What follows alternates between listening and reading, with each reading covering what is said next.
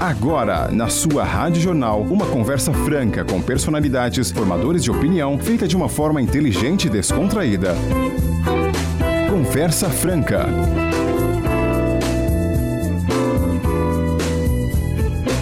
Bom dia, ouvintes da Rádio Jornal FM 107.1. Sou Alexandre Schreiner e estamos iniciando mais um programa Conversa Franca. Hoje tenho aqui ao meu lado um amigo particular, uma pessoa pública, uma pessoa que também é empreendedor na iniciativa privada e que eu tenho muita admiração. Está comigo hoje aqui o Fábio Marmo Conte. Fábio, eu acho que não precisa muitas apresentações. Foi secretário. A gente vai conversar um pouquinho com ele. Fábio, bom dia. Bom dia, Alexandre. Pô, as palavras são recíprocas. A admiração que eu tenho pelo Alexandre, meu amigo particular, é um irmão, um cara que eu aprendo muito todo dia. Então, quando ele me chamou para vir aqui, eu falei, pô, tô bem destreinado. Faz muitos anos que eu não, não falo em público, que eu não falo na rádio, que eu não falo para uma TV. Então, vamos vamos retreinando isso. Obrigado pelo convite. Fábio, eu, nós temos muito, muita coisa, tenho certeza que esse programa não vai ser suficiente para tanta conversa que a gente tem. Mas vamos, vamos, vamos começar, como diz o caipira, vamos começar do começo, né? Fábio, você é de Indaiatuba? Não, não sou. Não sou, eu venho para cá desde os 12 anos. Quando a gente comprou uma chácara lá no Mosteiro. Eu sou nascido em São Paulo, fui nascido, como a gente diz aqui, nascido e criado lá. Porém, dos meus 12 até os meus quase 19, eu vinha para cá nos fins de semana. No final de 2000, perdão, no final de 88, eu acabei prestando a Pucamp, passei na Pucamp e do dia para noite resolvi mudar para cá. Vim sozinho e aí comecei um novo ciclo na minha vida, né? Eu já tô em Dayatuba, vai fazer 34 anos. Então digo que eu sou mais indaiatubano do que paulistano hoje. Fábio, você quando veio para Indaiatuba, você é, você teve comércio e a vida pública foi absorvendo aí sua, o seu dia a dia, né? Conta um pouquinho mais sobre isso. É, tem algumas coisas que a gente vai voltando no tempo são engraçadas. Eu quando mudei para Indaiatuba, eu tinha um sonho de trabalhar na General Motors. Isso acho que eu nunca falei para ninguém. Era muito difícil de entrar, acabou passando. E eu fazia faculdade de manhã, conhecia ainda pouca gente na cidade. Tinha, como eu fazia faculdade, tinha o dia livre. Até que um dia um amigo me chamou e falou assim: Fábio, eu vou sair da empresa. Se você quiser arriscar trabalhar lá, você me ajudaria. Nem existe mais esse comércio. No fim, esse amigo meu não saiu, ele fazia faculdade comigo. Ele era o gerente de uma loja de tecido chamava Retalhão, na Praça Prudente de Moraes, onde hoje é a Drogal. E aí acabei ajudando ele no final de ano. Eu fiquei lá no caixa, acho que outubro, novembro, dezembro. Trabalhei lá esse tempo. Em seguida, eu fui trabalhar na loja central, que também era na Prudente de Moraes com o Josimar, o Patinho, um, um grande amigo nosso. Ajudei ele mais um ano. Depois disso, trabalhei na Limonge. A Limonge era na Tuiuti, era uma distribuidora da Antártica da família Limonge, muito tradicional e antiga. E por fim, antes do meu comércio, eu fui trabalhar na IGP com o Jean e com o Poi. Então esse é meu start na cidade por três anos antes de eu ter o meu comércio já em 91, quando eu montei minha loja na Galeria Cristal. Fabio, é, dentro, daí você virou ainda tubano, já trabalhando, conhecendo. Como veio essa essa veia política sua que você foi você foi vereador por vários mandatos, você foi secretário de administração, secret... chefe de gabinete, secretário. Comecei como secretário de governo em 98. Governo. Conta um é. pouquinho aí. É. Quem, quem absorveu? Falou, não, você vai ser político. Você já queria isso? Eu acho que eu nunca me imaginei político de novo, né? Porque eu sempre cresci com meu pai e minha mãe nunca gostando de política, enfim. Eu acho que eu, eu, eu tinha isso talvez em mente dessa coisa que eu tenho de gostar de fazer amigo, gostar de estar em público, gostar de gente. Na época da loja central, um dia de manhã, eu tenho duas pessoas que eu lembro bem do meu início político. Um é meu xará, chama Fábio Fonseca, que me convidou junto com outro grande amigo meu, que outro dia eu, eu revi depois de alguns anos, que é o Zito Lorenzetti, que foram os precursores de falar: não, você tem condição de ser. E você imagina um menino de 20 anos? O que, que ele pode imaginar numa carreira política? Hoje é tudo muito diferente, né? Hoje, Alexandre, é Hoje as redes sociais existem, né? o jovem ele é muito mais informado, ele está muito mais atento às coisas, como a gente fala, está conectado. Na nossa época não existia nada disso. Não existia um celular para os jovens saberem, né? Você começa a fazer campanha política, não existia celular, não existia internet, WhatsApp, então nem pensar. A coisa era muito mais interpessoal e muito mais difícil. Eu nem tinha noção do que era isso e nem como eu poderia entrar nisso. Aí eles me chamaram um dia e falaram: ó, você tem que assinar uma ficha e você começa a ir nas reuniões. Eu era menino de tudo, então eu praticamente só ouvia os mais velhos, as pessoas mais tradicionais falarem eu durante um bom tempo, porque hoje não, hoje uma campanha política é de 60 dias. Na época era de um ano. Eu passei meses entrando mudo e saí calado. E quando que você saiu pela primeira vez a é, você concorreu? Na, na campanha de 92. Já 92? Já. Na você campanha. quantos anos? Eu tinha 21, mas eu comecei com 20 para 21, tá. porque ela começava em 91. Era o final do mandato do Clem Ferrari, falecido Clem Ferrari, outra pessoa que eu aprendi muito ele tinha uma, uma imposição política muito forte, a gente muito menino vai observando isso. E aí eu estava nesse grupo, que o nosso candidato a prefeito é outro grande amigo meu, Wilson Luchini, que na época era presidente da Câmara e foi e foi candidato a prefeito com uma antiga pessoa da rádio, que era Edil Bonachella, que era vice. Edil, sim. Edil de vice, e eu saí candidato a vereador. Menino de tudo. Nessa chapa. Nessa chapa, aprendendo. Já tive uma votação boa por ser um, um cara morando há dois anos aqui. E as votações eram outras, a cidade era outra, né? Na época eu tive 109 votos, seria alguma coisa hoje como próximo de mil votos. Foi uma votação boa, mas aí eu voltei para minha loja e falei: ah, não, isso aí não é para mim, não tenho condição de ganhar, enfim. E aí, passados dois anos, aí o grupo político acabou me chamando de novo. O Reinaldo seria o candidato a prefeito. E eu, por contingência do pessoal do Mosteiro, tinha muita gente ligada ao PSDB. Porque você morava no Mosteiro, eu morava né? no Mosteiro. Eu já tinha acabado, estava acabando a faculdade. Já estava na minha loja trabalhando firme, já estava com loja no shopping, que aí eu já tinha montado a loja no shopping, shopping Jaraguá já tinha inaugurado em setembro de 92. Então minha coisa já vinha andando, né? E aí foi uma sequência. Aí, 96 eu acabei ficando de suplente, acabei assumindo, mas ainda era muito menino, com 25 para 26 anos. E aí o Reinaldo me chamou para ser assessor parlamentar na prefeitura. Aí, aí eu comecei a ganhar mais corpo, muito mais experiência. A Câmara ainda eram 17 vereadores e gente muito tradicional, muito experientes. E aí eu estava ainda um pouco perdido nessa condição. Aí acabei indo para o executivo e aprendendo bastante. Nesse interim, que eu acabei num afastamento do antigo falecido Coronel Vitorino, acabei assumindo a secretaria por alguns meses e aprendendo, depois ele voltou.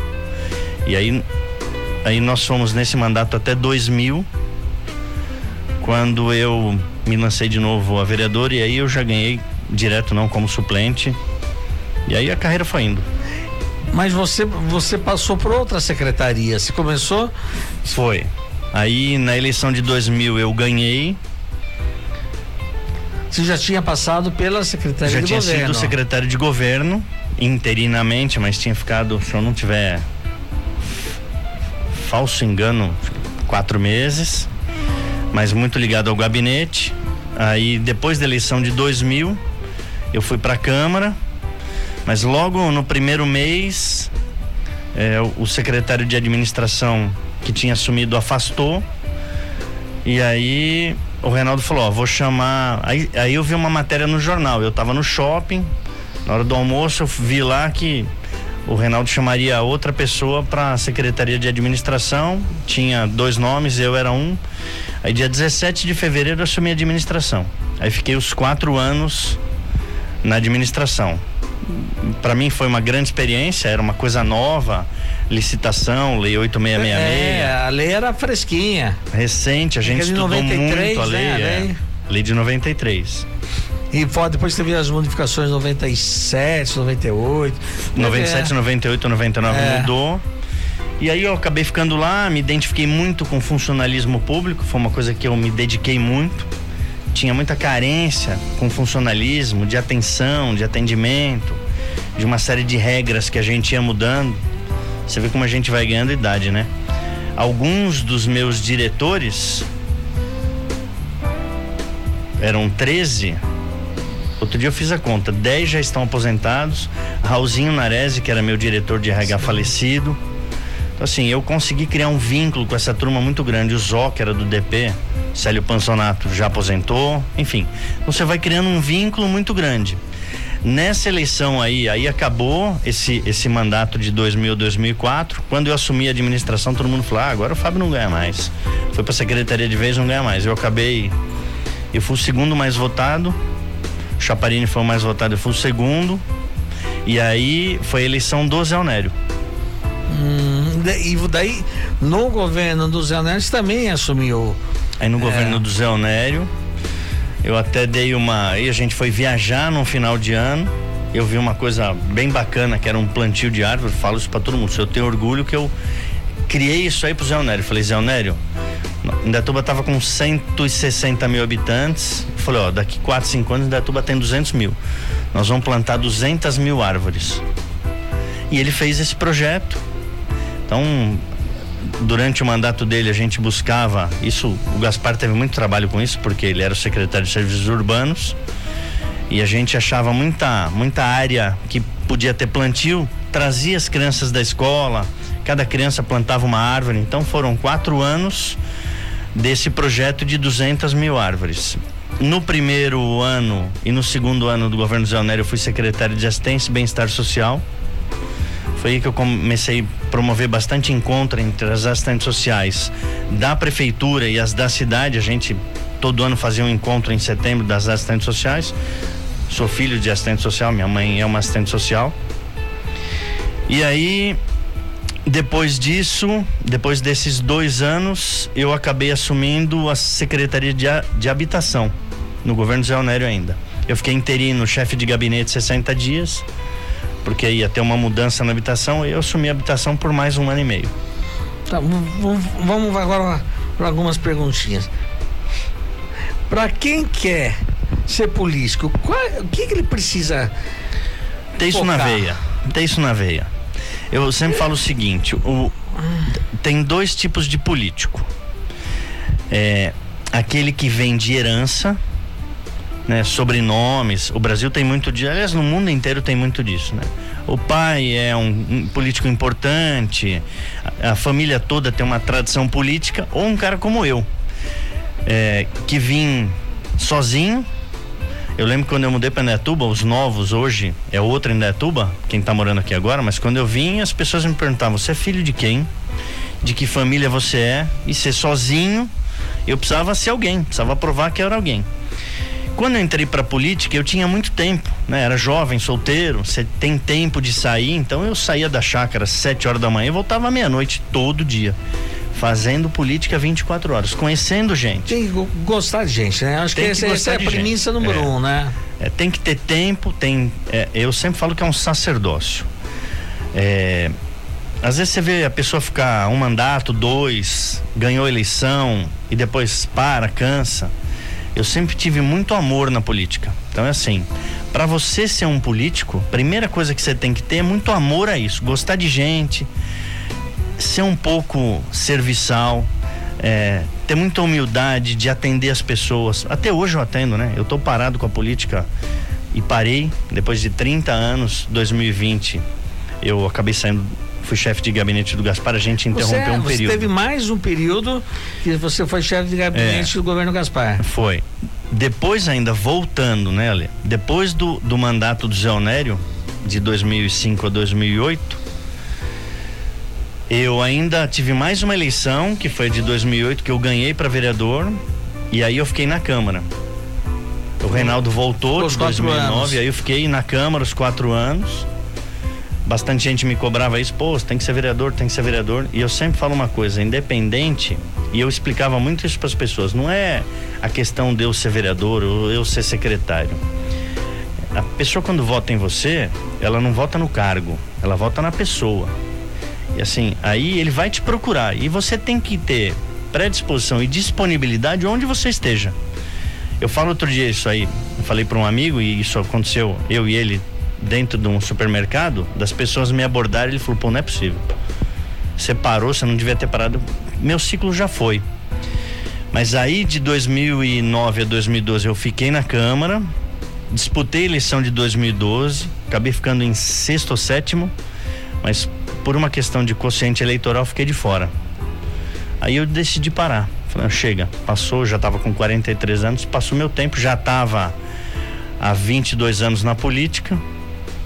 Parei, retomei os meus negócios e aí acabei voltando 2016 para ajudar na eleição do Gaspar.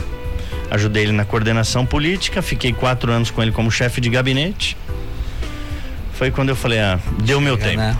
Deu meu tempo. Ou seja, primeira coisa que o jovem que queira empreender na política ou no poder público tem que gostar de servir, né? Que você É, falou, é, Gostar de servir. é, gostar de servir, gostar de gente. É. Não tem que ambicionar glamour, nada disso, porque isso não existe, né? Exatamente, é aí que eu queria chegar mesmo. Porque tem muita. Hoje, e eu tava falando hoje com um, um amigo meu hoje de manhã. é, eu bato uma tecla hoje dos nossos jovens.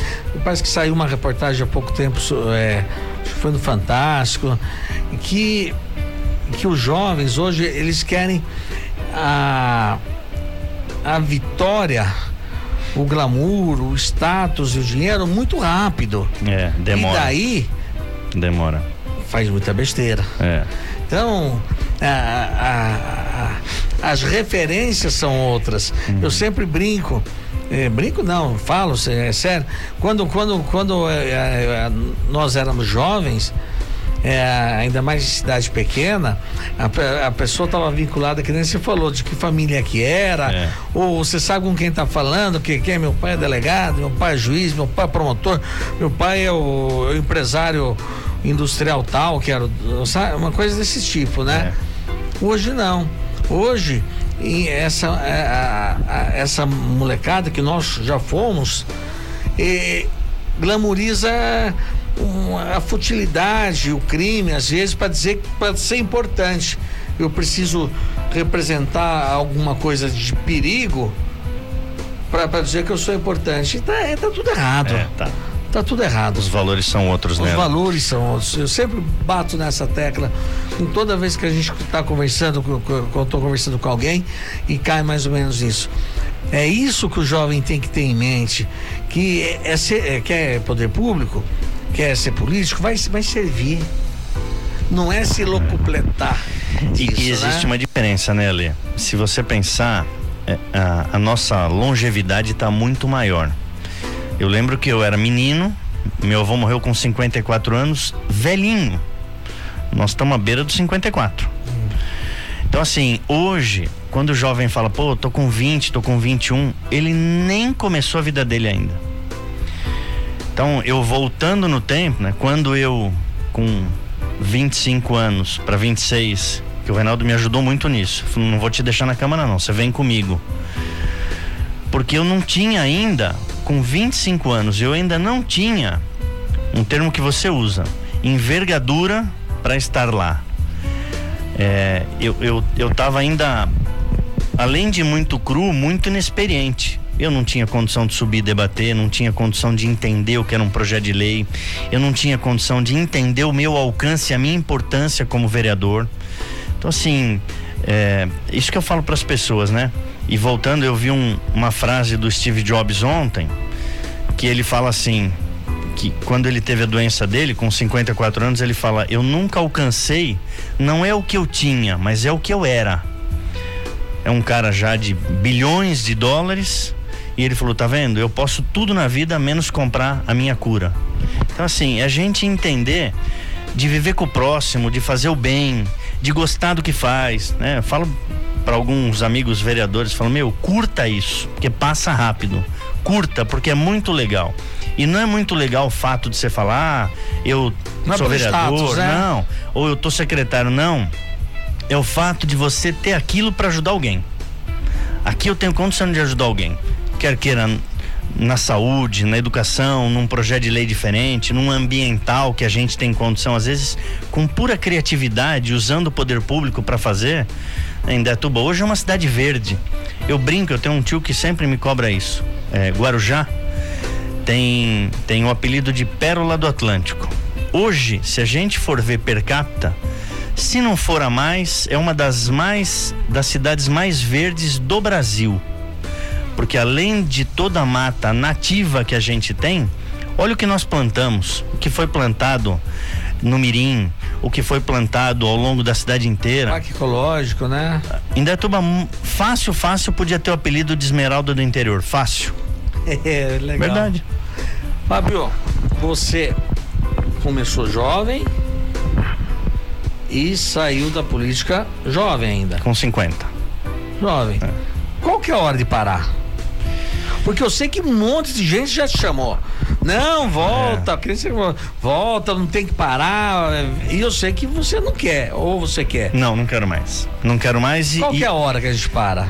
A hora é a, é a hora que você descobre que, no meu caso específico, né? A, a derrota de 2012 foi muito dolorida. E aí eu falei, não quero mais.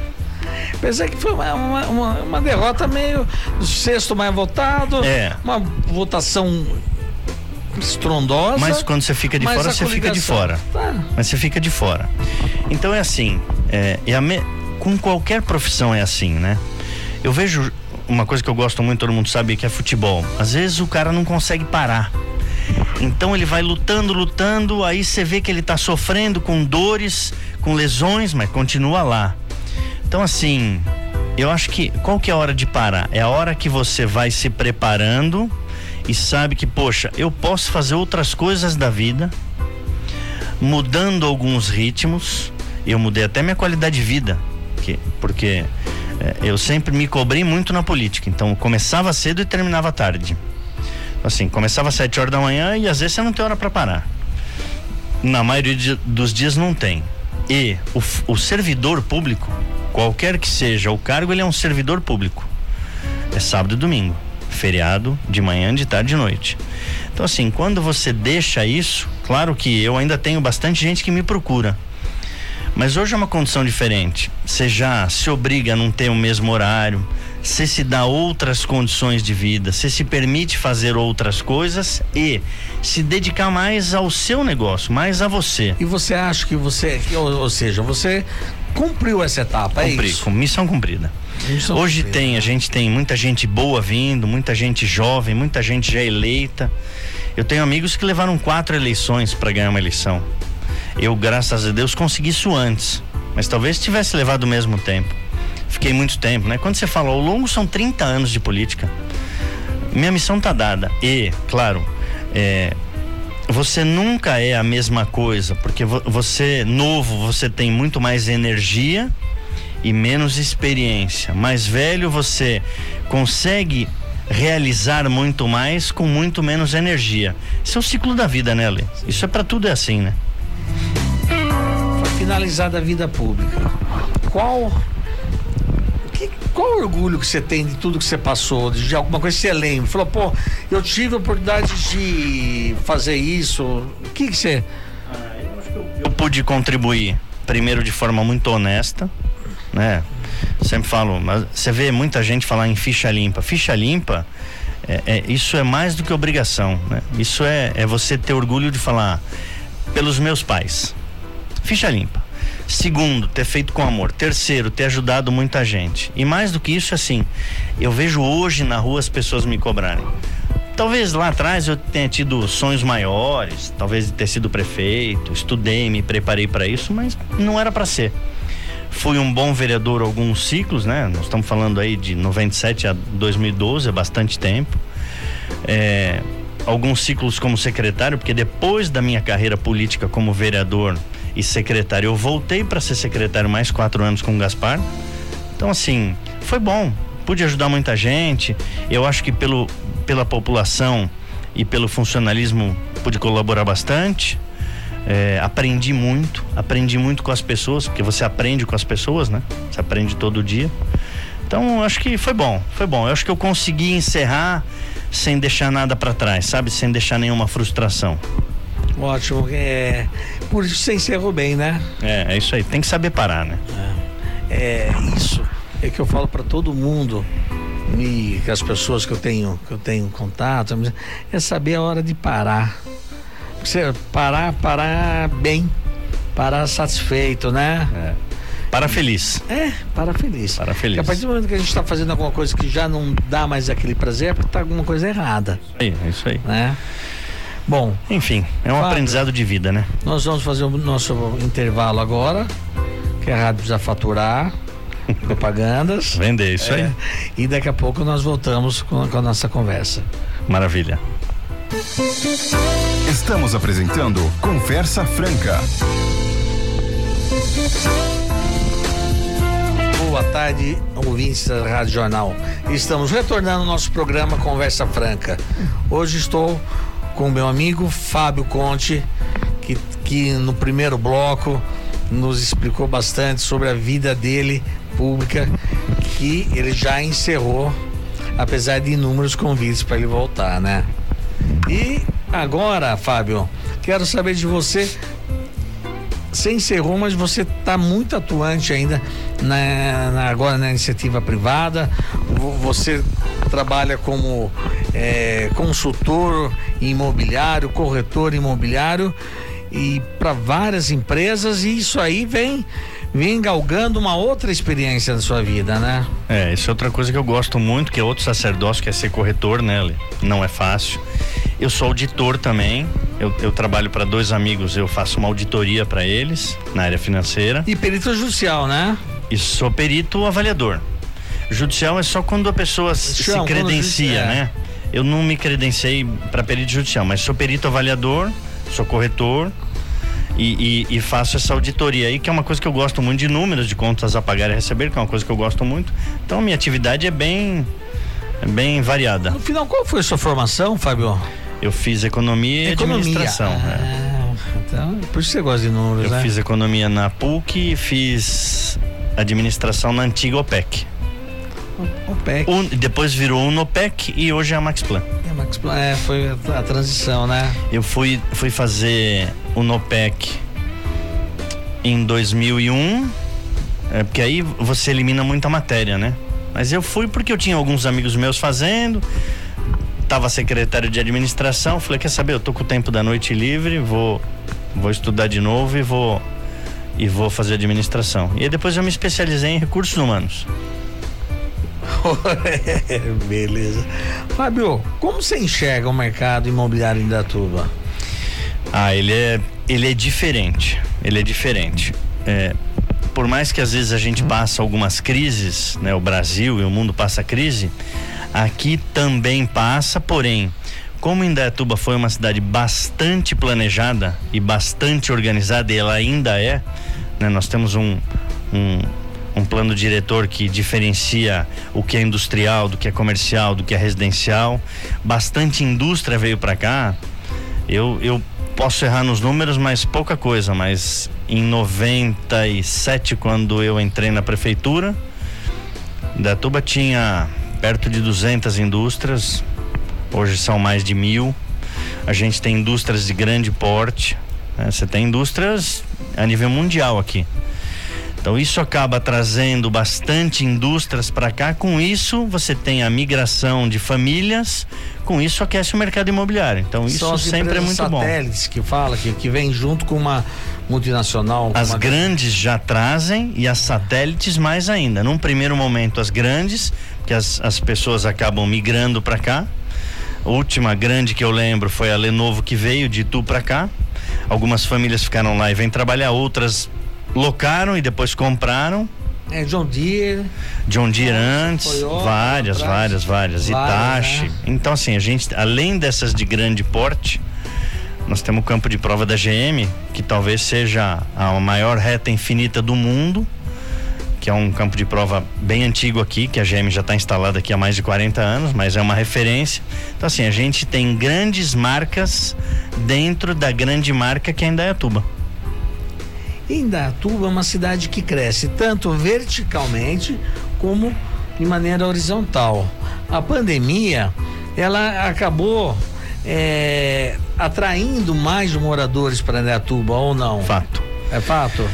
É, Indaiatuba ganhou durante esses dois anos de pandemia aproximadamente 60 mil habitantes, próximo de 15 a 20 mil famílias que, que tinham condição de trabalhar remotamente ou no home office.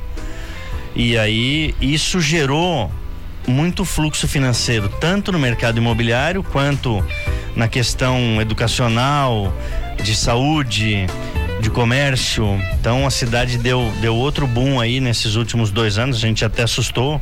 Quem está aqui há muito tempo sabe que até o trânsito teve uma, uma mexida nisso pela quantidade de famílias que vieram nesses, nesses dois anos de forma bastante volumosa. Sim, o trânsito é algo realmente peculiar. Não tem como a gente não perceber que antes Antes não é, ah, dois minutinhos tô aí. Esse dois minutinhos não é mais dois, dois, minutinhos, né? Principalmente conforme o horário. É, acabou os dois minutinhos. E algumas avenidas principais é, o dia inteiro tem movimento. É. Né? De dia e de noite, né? E olha que nós temos aí a, o, o, anel viário em Indatuba. Tem que. É. Anel viário que fala? É. Indatuba é muito bem planejada muito nisso. Muito bacana, né? Foi. Foi muito inteligente. É, isso é planejado já há bastante tempo. E, e, a prefeitura já se prepara para isso. Então esse anel viário ele vem sido construindo ao longo dos anos, mas ele faz, facilita muito por quê? Porque acaba escoando muito do movimento do Parque Ecológico que hoje praticamente virou uma avenida de fluxo full time, né? É. O que, o, o que nós vemos, tem muita gente que fala, nossa, Indatuba está crescendo muito. Ah, Indatuba tem, tem muitos empreendimentos, né? Mas é, esses empreendimentos só conseguem vir para Indaiatuba porque as exigências são muito grandes. O, a pessoa, o empreendedor ele tem que vir com garantia que executa e com qualidade do que está fazendo. Diferentemente de algumas cidades que a gente vê, que o empreendedor chega lá, arrisca a rua, vende e ó, vai embora, é, né? Não, as exigências aqui são muito grandes. Em Indaiatuba não tem empreendimento irregular né? Tem algumas coisas que precisam algumas regularizações. A gente vê coisas antigas. Antigas. É. Mas nova não tem como, é. né? Isso, isso é uma qualidade para as cidades também, não né? Não tenha dúvida. Em tudo isso, né? A, a, a gente tem uma prefeitura, além de muito organizada, ela é bem exigente em todos os sentidos, né? É. Você vê amigos abrindo restaurantes com muita exigência, abrindo comércios com muita exigência, abrindo empreendimentos horizontais ou verticais com muita exigência. Isso às vezes, às vezes a pessoa me reclama, fala: "Pô, tá difícil de abrir tal coisa". Que bom. Que bom, porque se tá exigindo para você, exige para todo mundo, é ótimo para todo mundo. Prova de que a gente passa a ter uma cidade mais organizada.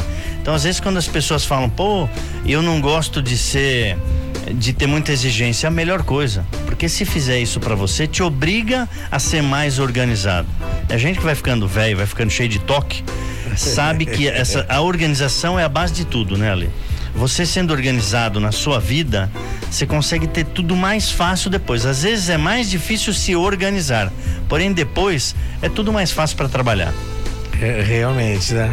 Você sabe uma, algo que me surpreende muito em Datuba? Às vezes sai um, um loteamento novo e às vezes popular. Você pensa que lá vai, vai, ah, vai montar. Não, é tudo muito bem feito. Tudo de alta qualidade. As pessoas. É que, que, que, que constroem e da noite pro dia a gente vê construções, vê construções, fala, nossa. É. Eu lembro que inaugurou um, um loteamento há alguns anos, longe para mim, em Datubano, achava longe demais. Mas está dentro da cidade. É, é, é, em meses, cheio de casas, casas bonitas, casas. E era popularzão, assim, aquele. O, o popularzão de Indaiatuba é diferente do popular de outras cidades, né? É verdade, o popular aqui é diferente. E olha, eu tava, você tava falando, eu tava lembrando, gente que é mais antigo aqui, eu não sou nascido, como a gente falou no primeiro bloco, mas estou aqui há muitos anos. É, eu sempre falo, para quem chega agora, não sabe o que era Indaiatuba. O Parque Ecológico não existia há vinte e poucos anos. E mais do que isso, a gente fala que a cidade terminava no pau preto, lembra? É.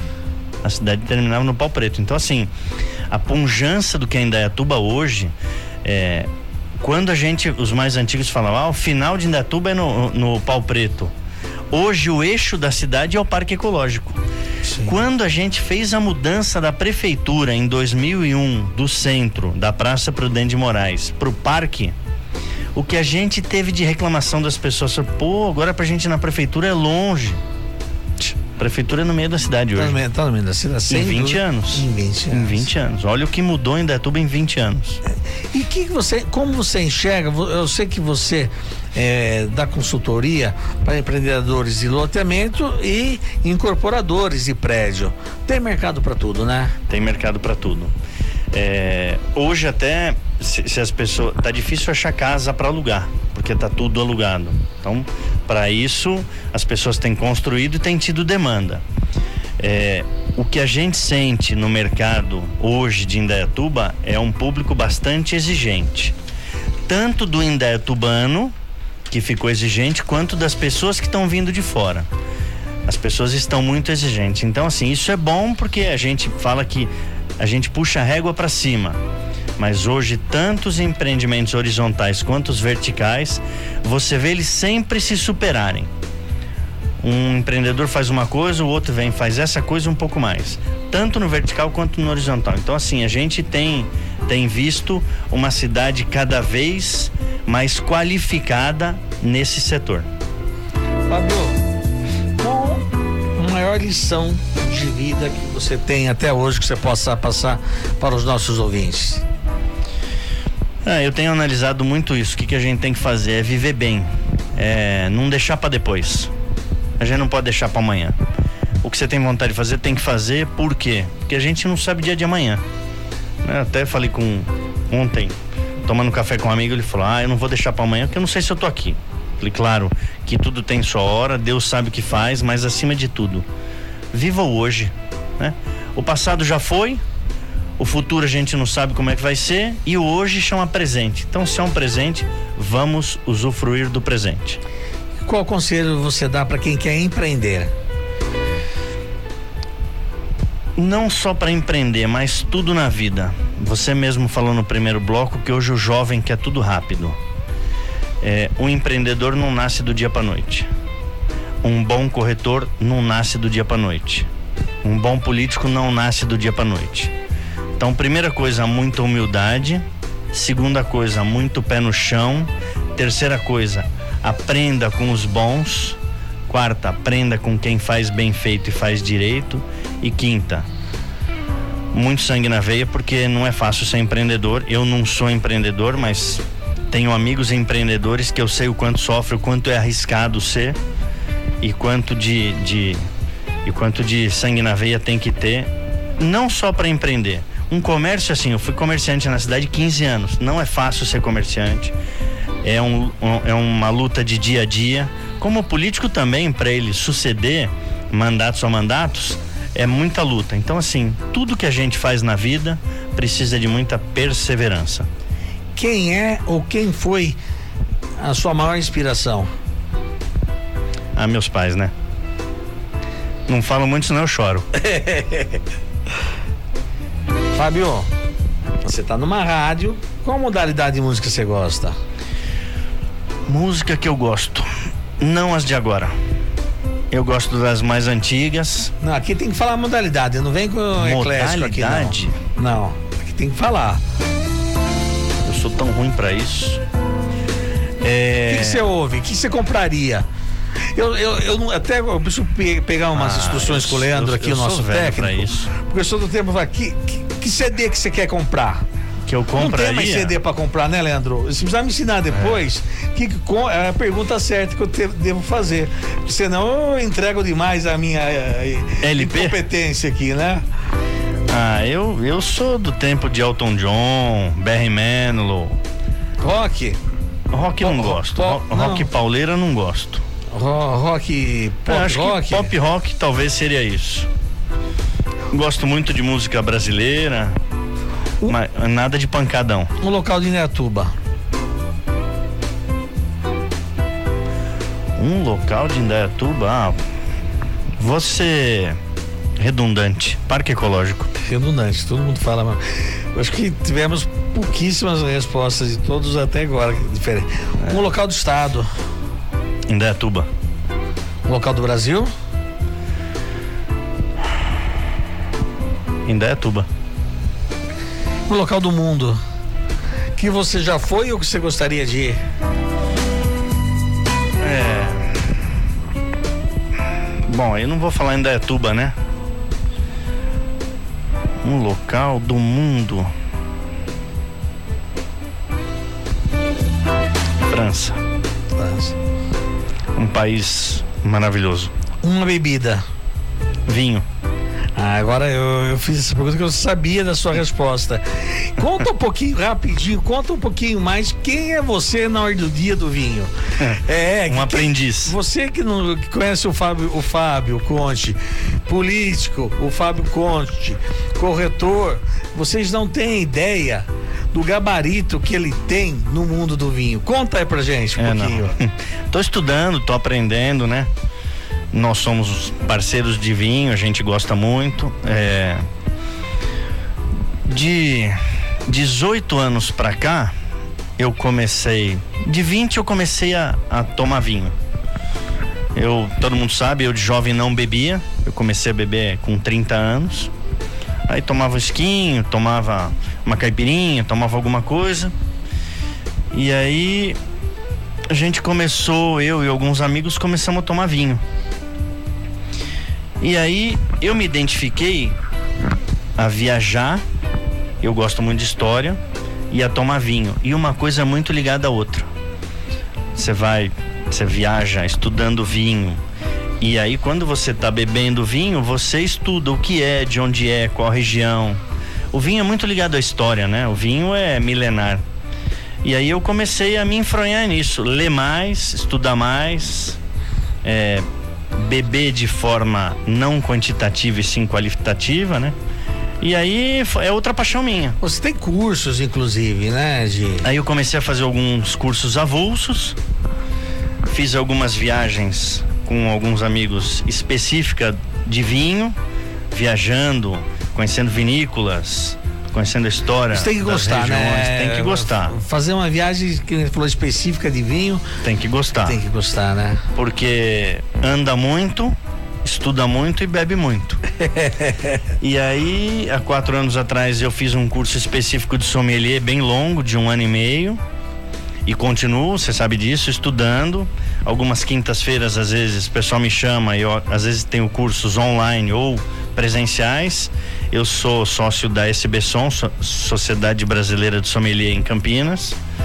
Então, assim, continuo estudando muito. É uma outra paixão, talvez para um dia no futuro da aula. Eu quero só um dia poder dar aula quando eu realmente estiver muito preparado. E eu sei que assim, quase sem querer, você já está dando uma assessoria aí para um, um restaurante que está para inaugurar na cidade, né, de vinho? É, tô ajudando um amigo, não despretensiosamente, estou é. ajudando ele na carta de vinho e na, no que vai ter, enfim.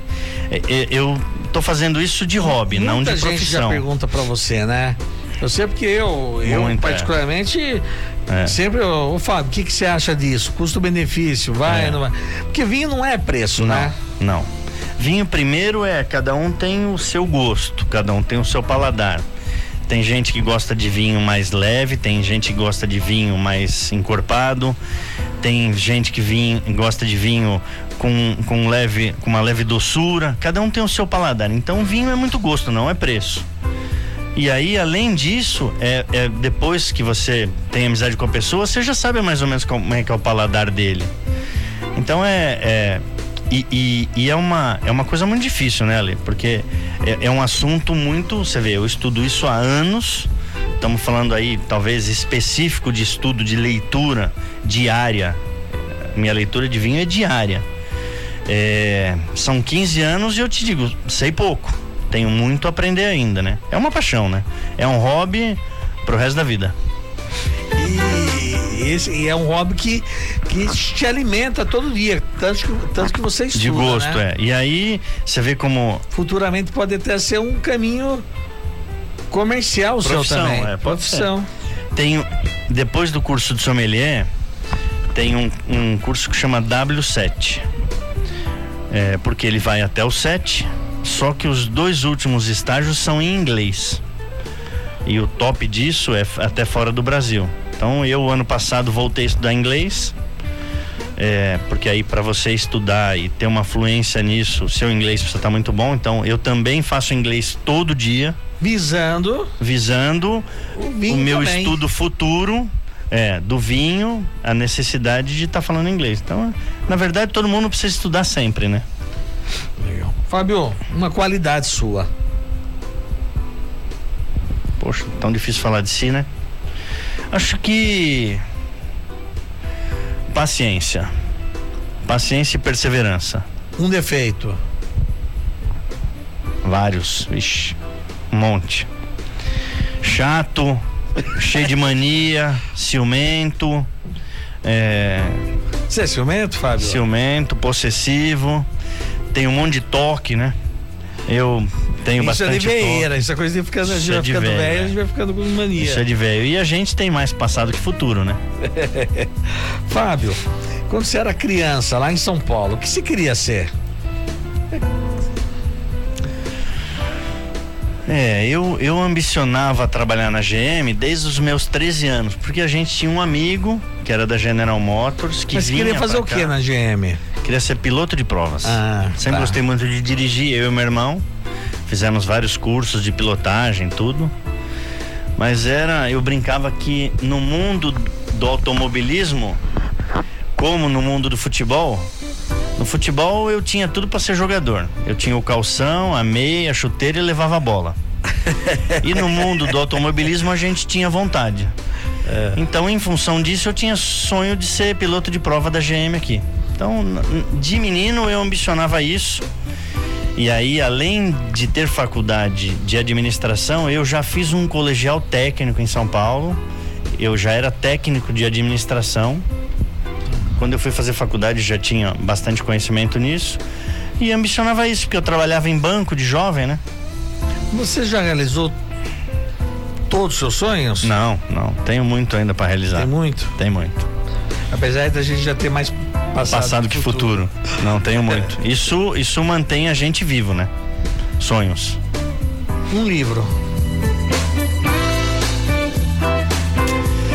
Vinho e Guerra. Vinho e Guerra.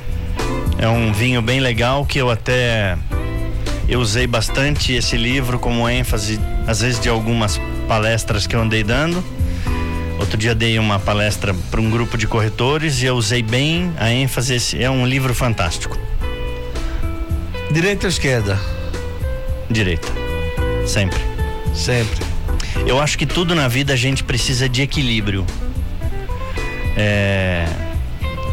Tudo que é radical, tudo que é radical na vida, não é bom. É o mundo do vinho é muito legal, mas não adianta eu fazer só isso da vida, a gente tem que ter outras coisas. Né? A gente tem família, a gente tem amigos, a gente tem trabalho, a gente tem estudo. Na política a mesma coisa. Não é a direita extrema, talvez um centro-direita, porque nada que é radical, para mim, é muito saudável. Bom, caros ouvintes, estamos chegando ao final do nosso programa. E eu acho que cada vez mais eu fico feliz com as pessoas que eu trago, apesar da amizade, com a maioria delas que eu tenho, amizade bem próxima. No caso do Fábio, é um irmão, a gente assim se define. E principalmente por causa que essas pessoas conseguem transmitir algo que possa crescer, possa conhecer melhor a vida do Fábio. Eu falo, fala do Fábio, que é o Fábio é, é político, foi político, é político e corretor, isso aí qualquer um sabe. Mas conhecer um pouquinho mais do Fábio hoje foi uma, um grande prazer de eu conseguir transmitir para tanta gente que está nos ouvindo, Fábio, mais um pouquinho quem é você, o ser humano que, vo, que você é, essa pessoa brilhante, essa pessoa fantástica que você é.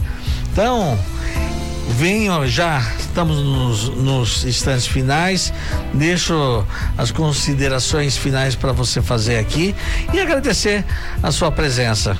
Obrigado, Lê. Quem tem a agradecer sou eu. Essa admiração nossa é mútua, todo mundo sabe disso.